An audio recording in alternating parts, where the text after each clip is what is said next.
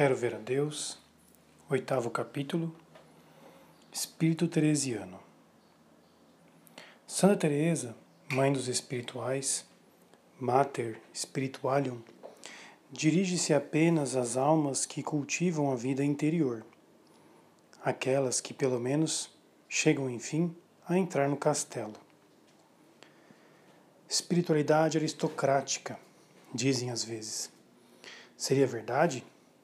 Santa Teresa não tem interesse pelas almas que vivem no pecado, paralisadas e espiritualmente tolhidas, como era fisicamente aquele homem que jazia há 30 anos na piscina, ou que até mesmo ficam à volta do castelo onde estão os que o guardam e que não têm interesse em entrar, não sabendo o que há nesse precioso lugar nem quem está dentro, nem sequer que aposentos possui.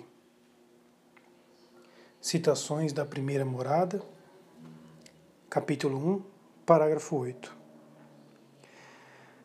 Tal censura testemunharia um completo desconhecimento não só da alma teresiana, mas também do espírito que anima toda a sua obra. Santa Teresa não abandona as almas que ela não pode arrastar atrás de si porque o pecado as prendeu na imobilidade da morte. À medida que se afasta, seu olhar cheio de ternura volta-se com mais frequência para elas. Chegada aos cumes, sua piedade tornou-se imensa e o seu amor tão grande que a absorve. Um espírito novo nasce daí, espírito de zelo, que transforma a vida de Teresa e passa para a sua espiritualidade. Ignorar este espírito seria desconhecer a grande riqueza da alma teresiana e o sopro vivo que constitui o poder de sua espiritualidade e lhe impõe seu movimento e sua orientação.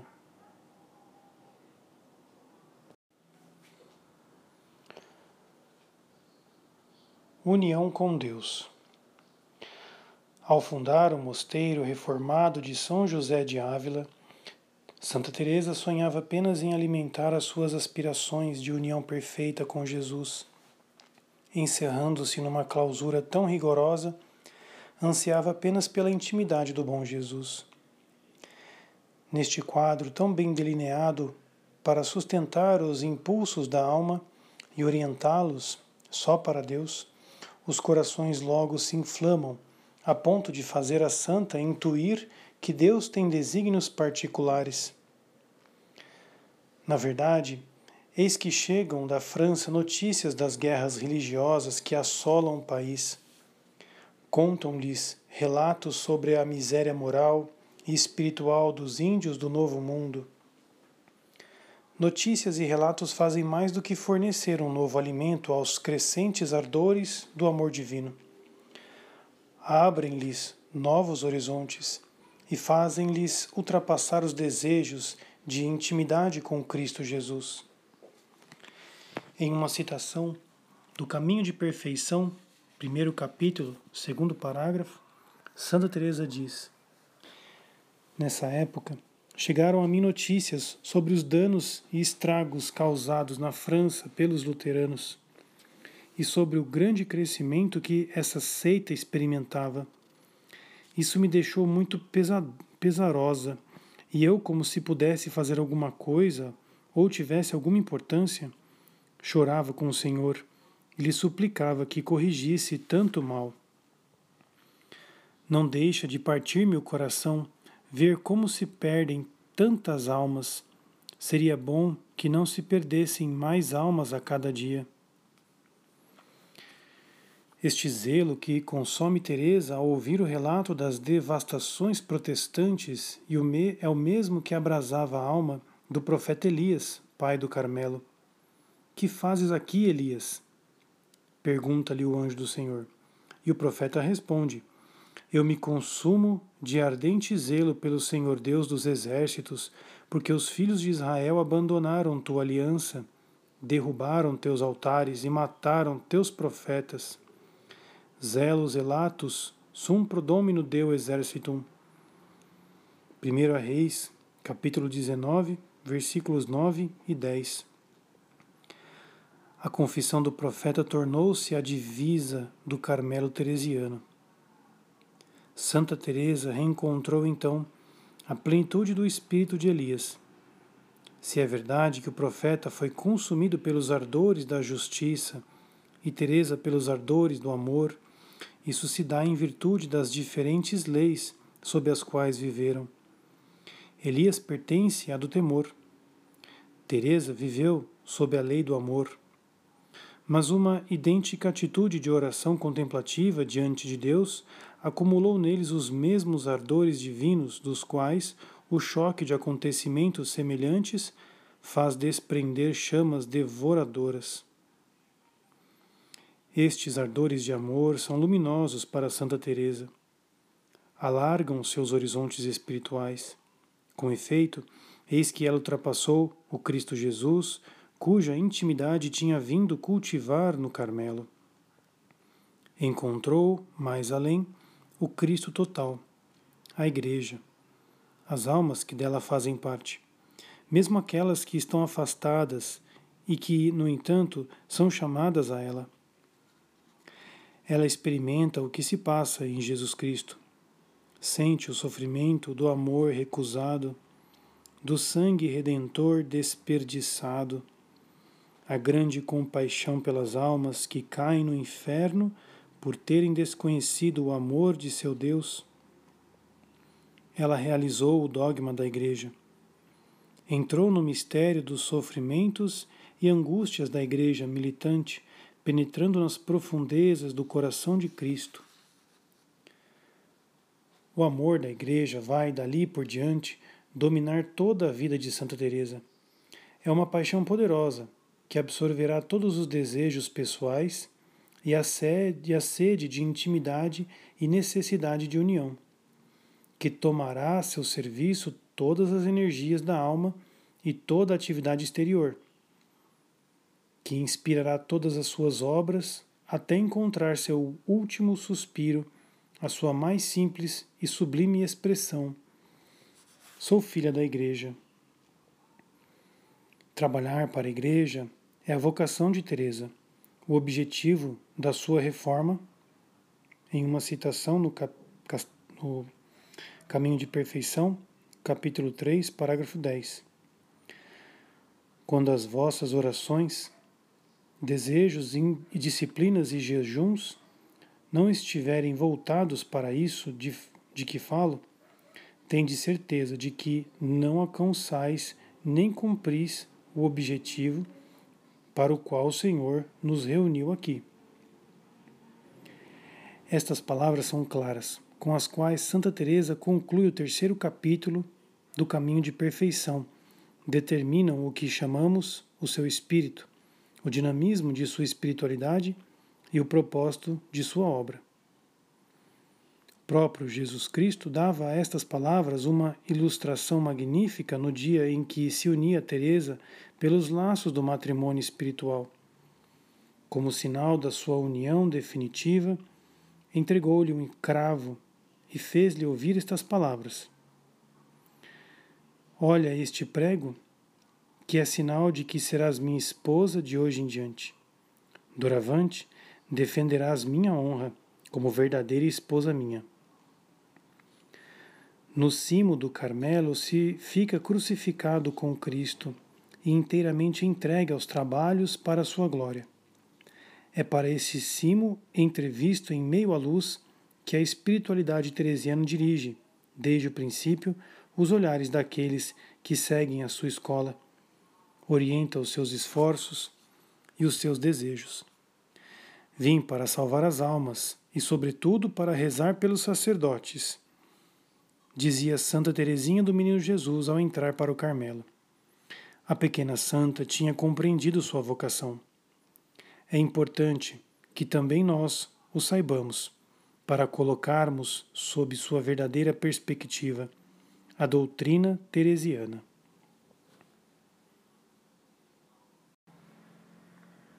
Zelo eliânico exercido pela oração e sacrifício. Já não se trata de alegrias a saborear no contato com o Mestre, mas de combates a sustentar por amor de Cristo e pela salvação das almas. Mas como satisfazer numa clausura tão rigorosa tais ardores e servir a Igreja de maneira útil? A própria santa se questiona sobre isso ao ver-se mulher imperfeita e impossibilitada de trabalhar como gostaria para servir ao Senhor.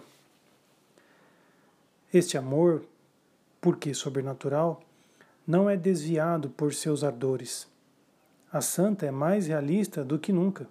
Para reparar e servir, ela começará por cumprir perfeitamente os seus deveres de religiosa. Fui tomada pela ânsia que ainda está comigo tendo Deus tantos inimigos e tão poucos amigos, de que esses fossem bons, decidi-me então a fazer o pouco que posso, seguir os conselhos evangélicos com toda a perfeição e ver que essas poucas irmãs que aqui estão fizessem o mesmo. A paixão que se despertou em sua alma obriga-a, de certo modo, a repensar seu ideal de vida religiosa e as obrigações que dela decorrem. A oração era já a função principal do Carmelo na igreja. Quanto ela seja necessária àqueles que lutam pela igreja, Santa Teresa o expõe ao longo de todo o terceiro capítulo do Caminho da Perfeição, que citamos aqui. Esta oração deve seguir-lhes as qualidades exigidas para esta luta e a, e a preservação dos perigos do mundo. Sem deixar sua clausura, Santa Teresa vai poder intervir nos duros combates que se travam e assegurar a vitória de Cristo. Assim ocupadas todas em orar pelos que são defensores da Igreja, pregadores e letrados que a sustentam, ajudaríamos no que pudéssemos a este Senhor meu. A finalidade apostólica que lhe é oferecida vai contribuir para tornar esta oração mais elevada. Com efeito, para que ele alcance poder, é preciso que seja perfeita. A eficácia da oração vincula-se, sobretudo, ao grau de santidade da alma que a faz. O amor das almas incita a um trabalho de união com Deus, conforme escreve a santa procuremos ser de tal maneira que as nossas orações possam ajudar a esses servos de Deus. Ao invés de distrair a alma carmelitana da sua oração contemplativa, o zelo pelas almas vai aumentar seu impulso rumo às profundezas de Deus. Utilizará todos os meios naturais e sobrenaturais que a técnica e a graça lhe oferecem para chegar-se mais perto de Deus, causa primeira, e aurir de sua onipotência. Este zelo abre horizontes de sacrifício que o desejo de intimidade divina ignorava. Sem dúvida, para ver a Deus é preciso morrer, proclamava Santa Teresa. E contudo, ela mesma confessava que ao fundar o mosteiro de São José de Ávila, não tinha pensado em praticar aí austeridades.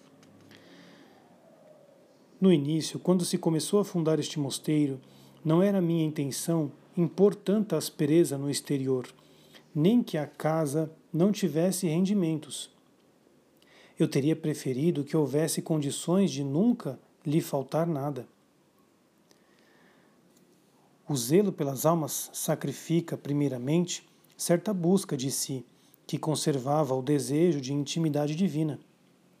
Mas, sobretudo, junto a Jesus Cristo, que entra em sua paixão para o sacrifício supremo, depois de ter feito a oração sacerdotal, este zelo compreende que a oração pela Igreja só encontra a sua eficácia no sacrifício.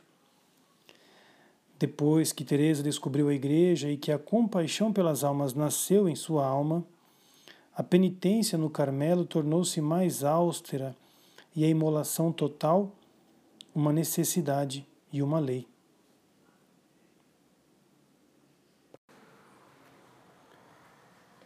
Zelo eliânico exercido pelas obras. O grande profeta de quem Santa Teresa reencontrou o espírito em plenitude, deixava por vezes a solidão para entregar-se à ação. Entre aqueles profetas que se convencionou chamar profetas de ação, por oposição aos profetas escritores, Elias é o maior suas intervenções na vida de Israel são frequentes e retumbantes. O que vai fazer Teresa? Vai se lançar na ação? Como não haveria de sentir esse desejo? Sobreveio-me uma profunda tristeza e fiquei quase fora de mim diante da perdição de tantas almas. Recolhi-me a uma capela e coberta de lágrimas, clamei a Nosso Senhor. Supliquei-lhe que me desse recursos para salvar uma única alma. Senti muita inveja dos que, por amor a Deus, podiam dedicar-se à salvação das almas, mesmo em meio a mil mortes. A estes ardentes desejos de trabalhos apostólicos, é o próprio Jesus que vai responder-lhe. Estando eu preocupada com estas angústias, certa noite Nosso Senhor me apareceu, como costumava, demonstrando muito amor por mim e querendo consolar-me, disse-me: Espera um pouco, filha, e verás grandes coisas. Que significa esta promessa? Que serão estas grandes coisas? A visita do rei, do frei Rubel, geral dos carmelitas, irá revelá-las à santa. O padre geral, no decurso da sua permanência em Ávila, manifesta a Santa Teresa o mais afetuoso interesse por este mosteiro de São José de Ávila, que torna reais os seus mais caros desejos de pai da ordem. Ordena à santa que funde, segundo o mesmo modelo, todos os mosteiros que lhe forem pedidos. Deus falou por intermédio do superior da ordem. Teresa não poderia hesitar. Ademais, esta ordem está de acordo com os seus novos desejos. O mundo está em fogo e Cristo não é amado. Dado que o número é um elemento de poder, é preciso que se multipliquem estas fortalezas onde se reúnem os cristãos corajosos e onde se elevará o hino da oração perfeita que salvará as almas e assegurará o triunfo da Igreja. Ela sacrifica então as alegrias da solidão e a doce paz dos primeiros anos de São José de Ávila, pelos duros trabalhos de suas fundações, as quais dá início a partir de 1567 em Medina del Campo. Transmite seus ardores à alma de suas filhas. Comunica-lhes tanto suas intenções como a sua ciência da oração. Serão contemplativas e orantes, cuja oração será totalmente voltada à Igreja. Ó minhas irmãs em Cristo, ajudai-me a suplicar isso ao Senhor, pois foi com esse fim que Ele vos reuniu aqui. Essa é a vossa vocação. Esses devem ser os vossos cuidados e os vossos desejos. Empregai aqui as vossas lágrimas, e para isso dirigi vossos pedidos. Quando ela percorre todos os caminhos da Espanha e prosseguirá corajosamente sua árdua missão até que a morte a detenha em Alba de Tormes, o regresso da fundação de Burgos, a mais custosa de todas, segundo seu testemunho. Esta sublime contemplativa tornou-se uma mulher de ação cuja competência em todos os assuntos, as audácias empreendedoras e as obras prodigiosas estão em pé de igualdade às do mais arrojado dos apóstolos. Nas grandes coisas prometidas por Nosso Senhor, Santa Teresa viu algo mais do que a fundação dos mosteiros das carmelitas.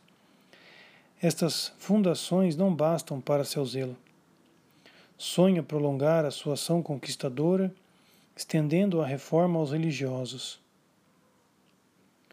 Rubel, que concedeu amplas licenças para as fundações de monjas, mostra-se hesitante quando se trata dos religiosos, mas a santa se faz instante em seu pedido. O padre-geral está, então, enviará, depois de sua partida, os breves solicitados. São limitados, mas enchem a santa de alegria. Sem demora, ela vai empregar, emprenhar-se em executar o mais caro dos seus projetos, aquele cuja realização lhe causará os piores sofrimentos e que desencadeará as maiores tempestades. Mas a obra lhe parece tão importante.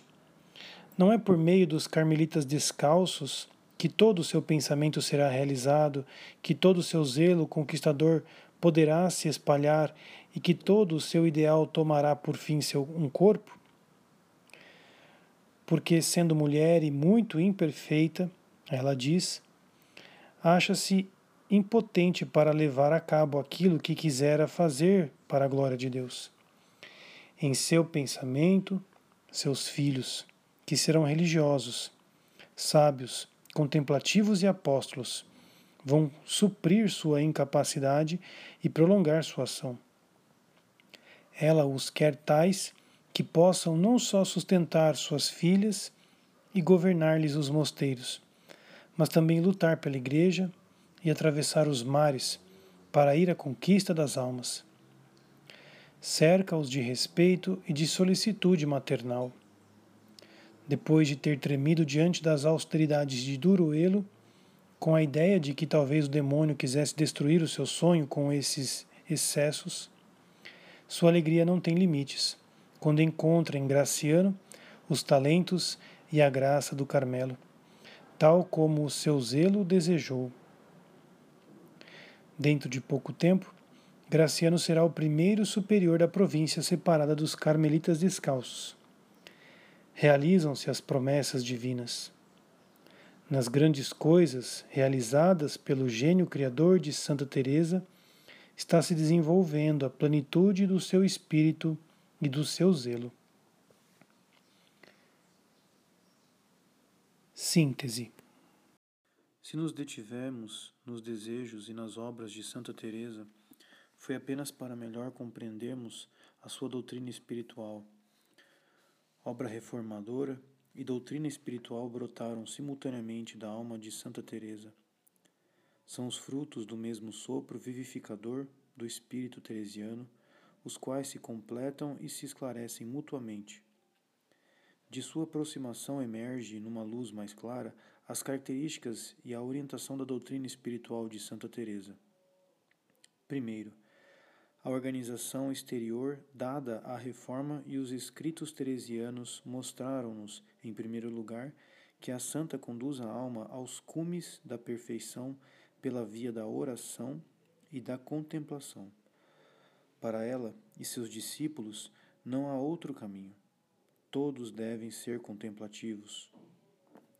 Segundo, estes contemplativos, todos eles, devem se tornar apóstolos. Santa Teresa não admite em seu seguimento almas que viessem apenas para aprender os caminhos da oração e o segredo da intimidade divina para além de Jesus Cristo, ela lhes revela a todas a Igreja e as consagra a seu serviço. A união transformante ou matrimônio espiritual desabrocha-se na maternidade espiritual. É a fecundidade da união que Santa Teresa põe em relevo como principal e último fim a ser, a ser atingido. Os textos citados anteriormente, bem como as obras de Santa Teresa, comprovam-no com generosidade.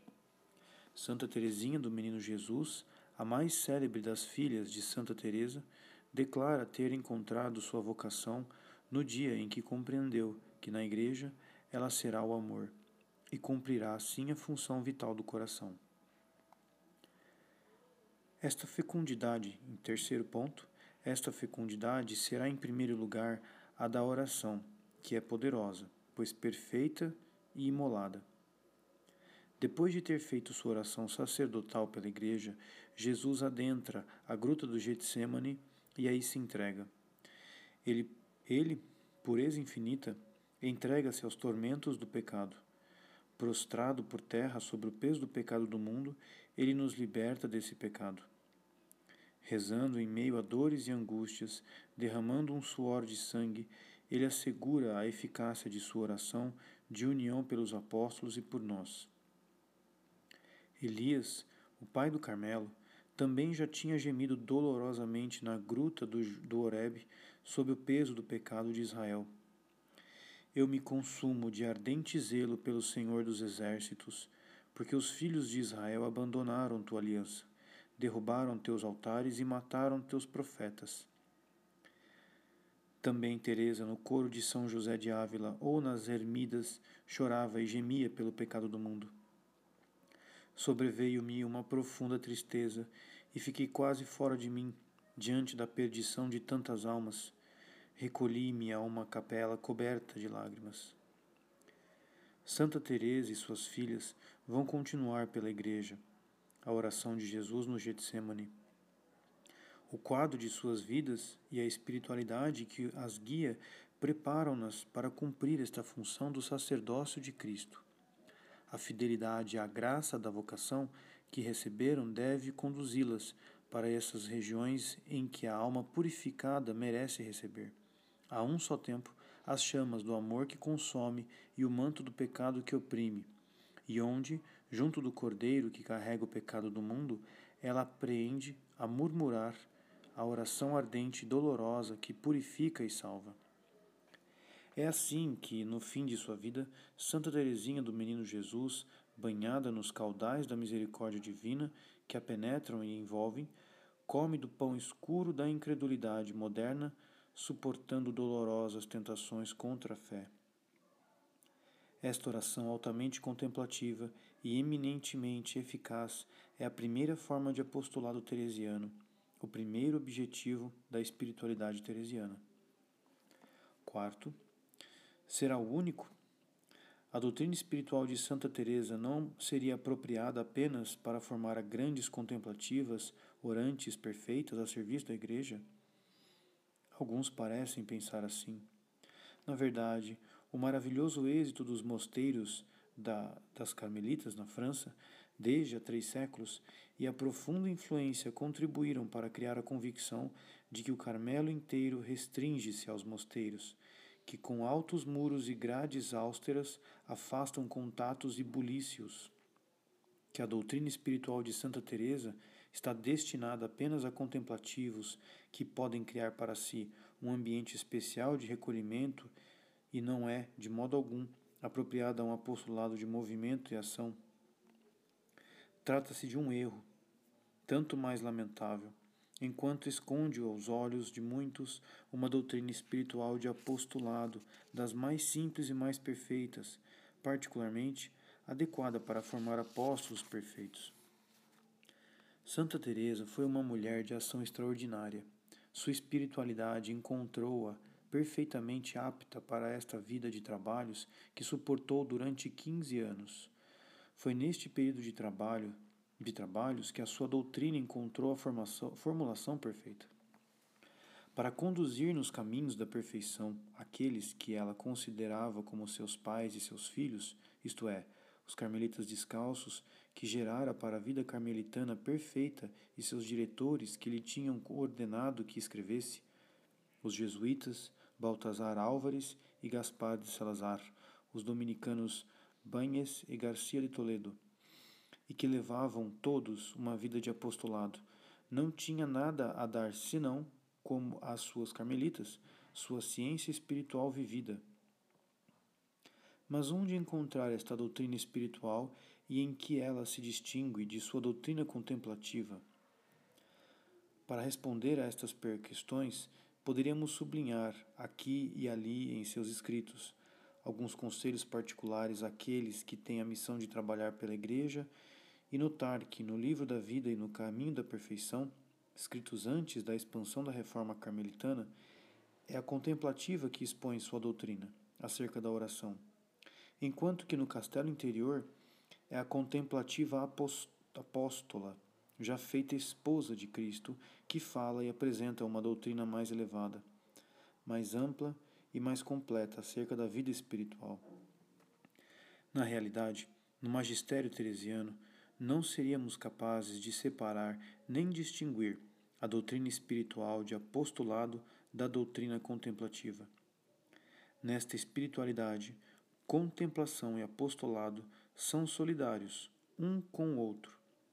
Nela, eles se fundem e se completam admiravelmente. São dois aspectos de um todo harmonioso, duas manifestações de uma mesma vida profunda. No máximo, correspondem aparentemente a duas fases da vida espiritual. Em primeiro lugar, a alma é convidada a guardar-se primeiramente para Deus, porque acima de tudo importa que ele esteja unida. Mais tarde, lhe é permitido e, por fim, tem o dever de trabalhar para o bem das almas. Fase contemplativa e fase ativa, diríamos. Não nos apressemos a classificá-las, usando denominações que logo reconheceríamos serem inexatas. O recolhimento da primeira fase não é destinado senão a acumular forças para o apostolado. Quanto à atividade da segunda fase, é primeira, primeiramente proveitosa que a contemplação, que se purifica de todos os egoísmos e prepara a união transformante. Tendo brotado de sua alma e de sua vida, a espiritualidade de Santa Teresa carrega em si o duplo caráter de ser altamente contemplativa e surpreendentemente ativa. Ela forma espirituais, que são sempre apóstolos de um zelo ardente quando apreendem o estar constantemente na, com, na presença de, do Deus vivo, segundo a dupla expressão do profeta, a qual se tornou a divisa do Carmelo Teresiano. Vivit Dominus in cuius conspectus tu, zelos elatus, sum pro domino del exercitum.